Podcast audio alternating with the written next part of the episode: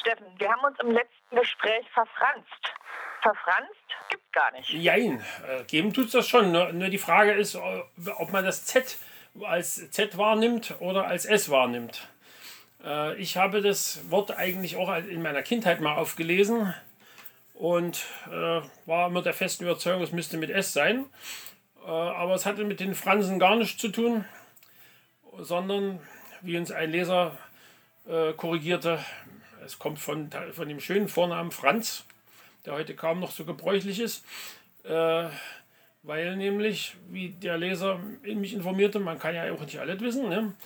Äh, selbst als Universalgelehrter äh, weiß man ja letztlich nie alles, äh, dass in der Frühzeit der Fliegerei, also ich, an verschiedenen Quellen fand ich, dass es wohl eher im Ersten Weltkrieg so richtig anfing, äh, nachdem man sich offenbar in der Anze Anfangszeit, wenn man alleine flog, öfters mal verflog, äh, hatte man dann irgendwann beschlossen, äh, man müsse noch einen zweiten Mann ins, ins Flugzeug holen der für die Navigation zuständig ist. Heute, später nannte man den dann den Navigator, gab es dann in, in, größeren Flugzeugen eigentlich noch bis ziemlich lange. Soweit ich weiß, fliegt die letzte Tu-134, die, von der ich weiß, dass sie noch im regelmäßigen Betrieb fliegt in, in Russland, die von, ähm, vom Sternstädtchen nach Baikonur die Kosmonauten bringt, äh, immer noch mit einem Navigator. Aber wie auch immer, damals kam offenbar im Fliegerjargon die Regel auf, dass der Pilot der Emil, bei hier zumindest hier in Deutschland, und der Navigator der Franz ist. Und wenn der Franz was versaut hat, dann hatte man sich eben verfranst.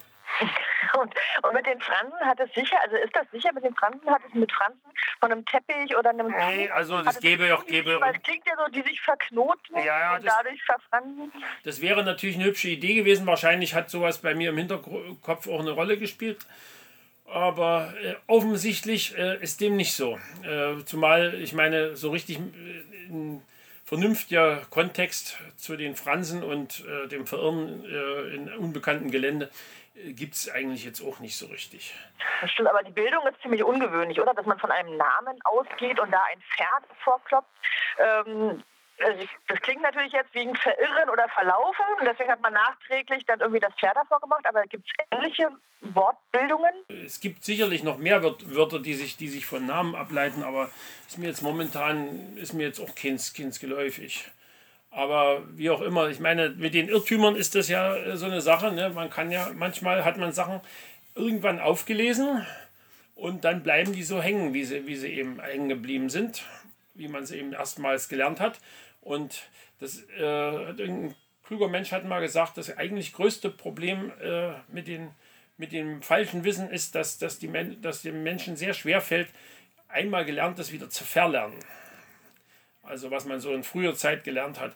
Und äh, da gibt es eben noch andere Dinge. Unlängst hat uns ja auch ein Leser darauf aufmerksam gemacht, dass mein äh, aus vager Erinnerung und äh, Mosaiklektüre stammende äh, Annahme, dass die von mir gerne gegessenen äh, Pflaumenknödel äh, auch als Povideldatschkeln bekannt wären, dass das voll daneben ist, weil der, der, Professor aus Österreich wusste zu sagen, dass, äh, wie der Name schon nahelegt, dass sich um Taschen, also Teigtaschen handelt, also pflaumengefüllte Teigtaschen.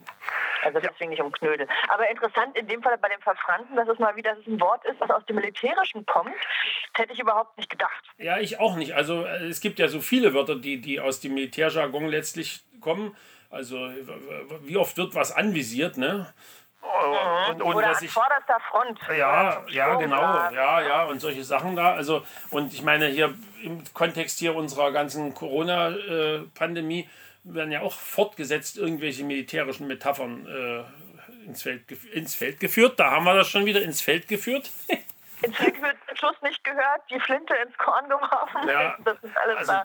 Da herrscht ein, ein, kein, kein Mangel. Also es ist äh, schockierend. Also äh, wobei man eben da auch immer wieder sieht, dass, äh, dass der Zusammenhang mit dem Militärischen in, in unserer Gesellschaft immer noch sehr stark ist. Einerseits, andererseits, dass es durchaus äh, einen Haufen militärischer äh, Sachen im Sprachgebrauch geben kann, oder in der Spielewelt, ohne dass die Leute, die die benutzen, dann zwangsläufig zu Militaristen werden. Genau, das wäre meine Frage. Müsste man, also eigentlich ist unsere Sprache ziemlich kriegerisch, müsste man sie deswegen entmilitarisieren, wie man es ja sonst mit der Welt eigentlich zu Recht vorhat? Das wäre, wäre wahrscheinlich nicht schlecht, aber äh, man muss sagen, auf dem Gebiet der, der, der korrekten Sprache gibt es im Moment so viele, um auch wieder militärisch zu bleiben, Schlachtfelder. wenn, wenn du dann noch ein, eins aufmachst, äh, dann wird die Sache dann wahrscheinlich, dann, dann, dann kommst du eigentlich nur noch zur Sprachkorrektur und kannst eigentlich dich nicht mehr um das kümmern, was eigentlich dahinter steht. Und das, das, ist, meine, das ist überhaupt, finde ich, eines der größten Probleme an den Debatten über, über korrekte Benennungen äh, und Sprachregelungen, dass oftmals äh, da die gebildete Mittelschicht äh, über Metaebenen diskutiert, statt sich den, den eigentlich dahinterstehenden materiellen Problemen zu widmen. Also das geht ja von der, von der Frage der Gleichberechtigung verschiedener Gruppen in der Gesellschaft, die, die ja nicht deswegen gleicher werden, wenn, wenn, wenn man präzisere und, und von allen Seiten akzeptierte Benennungen für sie findet.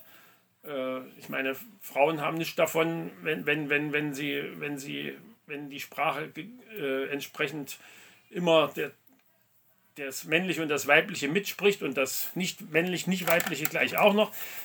Sie haben mehr davon, wenn, wenn entsprechend äh, soziale Regelungen getroffen sind und wenn entsprechend mehr die, die, die Möglichkeiten tatsächlich gleich sind, aufzusteigen und dergleichen mehr. Also ich glaube, diese Debatte um gendergerechte Sprache und ähnliches kann man jetzt in dieser, diesem Format nur sehr schwer führen, ja, weil ja auch gibt es ja auch die These, dass Sprache eben Bewusstsein verändert und zum Beispiel dazu beiträgt, dass auch die materielle Gleichstellung gelingt. Aber ich denke, das können wir echt nicht in diesem Format klären. Nee, nee, das ist wohl richtig. Das ist wohl richtig. Obwohl, wie schon gesagt, wenn Sprache so viel ändern könnte, so leicht, dann gäbe es in den USA vielleicht schon längst nicht mehr so viel Rassismus. Denn da werden diese Probleme zum Teil sehr viel länger schon äh, diskutiert und teilweise auch sprachlich umgesetzt und trotzdem. Wie sind denn aber, ich nochmal noch mal eine Frage zu diesem ganzen Militärischen, wie sind denn diese Wörter eigentlich aus dem Soldatenjargon in die Alltagssprache gekommen? Da wird es wahrscheinlich viele Gründe geben. Einer, einer dafür ist natürlich ganz sicher der, dass es äh, in spätestens seit den äh, napoleonischen Kriegen in, einer, in, in den meisten europäischen Ländern und über deren Sprache können wir jetzt letztlich nur reden, weil ich muss ehrlich sagen, dass ich natürlich keine Idee habe, wie, wie das im Chinesischen und Japanischen oder sonst wo zugeht. Ähm, dass, äh, dass hier spätestens seit den Napoleonischen Kriegen fast in allen Ländern der, die allgemeine Wehrpflicht eingeführt worden ist und damit also praktisch die Mehrzahl der männlichen Bevölkerung irgendwann mit dem ganzen Militärjargon äh, über eine längere Zeit konfrontiert war manches hat, wurde dann auch gerne in diese, in diese Alltagssprache übernommen, weil natürlich zum Teil auch die, die Länder recht regelmäßig in, in irgendwelche Konfliktsituationen waren und damit natürlich dieses militaristische Gerede durchaus auch die allgemeine Stimmung widerspiegelte. Also ich meine, äh, die, die Auseinandersetzung zwischen, dem, zwischen Napoleon III. Äh, und, und den Preußen, die dann in dem Krieg 7071 und der Reichsgründung mündeten, die hatten ja auf beiden Seiten durchaus ihre, ihre rhetorischen Vorspiele. Und danach äh, der, der Vorabend des Ersten Weltkriegs desgleichen und beim zweiten ja nicht minder.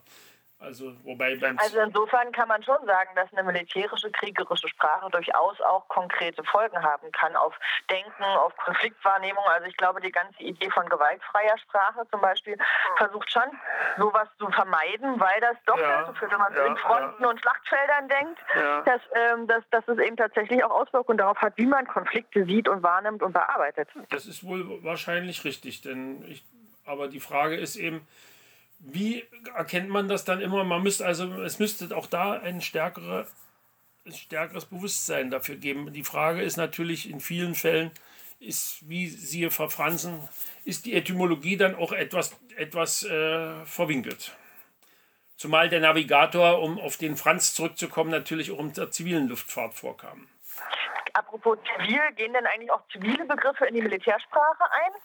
Das ist eine gute Frage da ich noch nicht mal beim Militär war, da ich irgendwie ausgemustert worden bin, erfreulicherweise, äh, kann ich das jetzt nicht wirklich gut sagen. Also natürlich äh, ist die, Mehr, die Mehrzahl der Wörter letztlich äh, weder zivil noch militärisch besonders. Ich meine, fast alle Verben, außer, außer vielleicht schießen, zielen, marschieren, kämpfen, äh, fechten, ja, was stimmt. Manchmal wird auch was ausgefochten, was ja, ist richtig, auch aus dem militärischen. Aber es sind, ist, die Zahl der Verben aus dem militärischen Bereich ist wahrscheinlich doch kleiner als die aus dem äh, neutralen bzw. zivilen Bereich, denke ich mal. Andererseits äh, ist die Frage, der, der Wortschatz der Menschen ist natürlich auch sehr verschieden.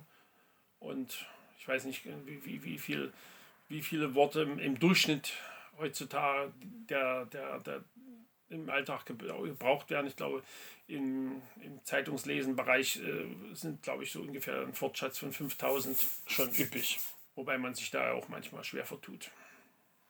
Wieso? Wie meinst du? Naja, im, im Zeit, Zeitungsdeutsch gibt es auch immer manchmal hübsche, hübsche Blödsinnigkeiten.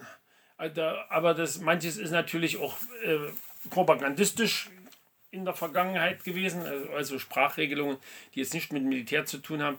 Es gibt eben darüber beschweren sich, ja, beschweren sich ja auch immer mal wieder äh, Menschen, äh, wenn wir über unsere Energiepolitik schreiben, wenn dann von erneuerbaren Energien die Rede, Rede ist.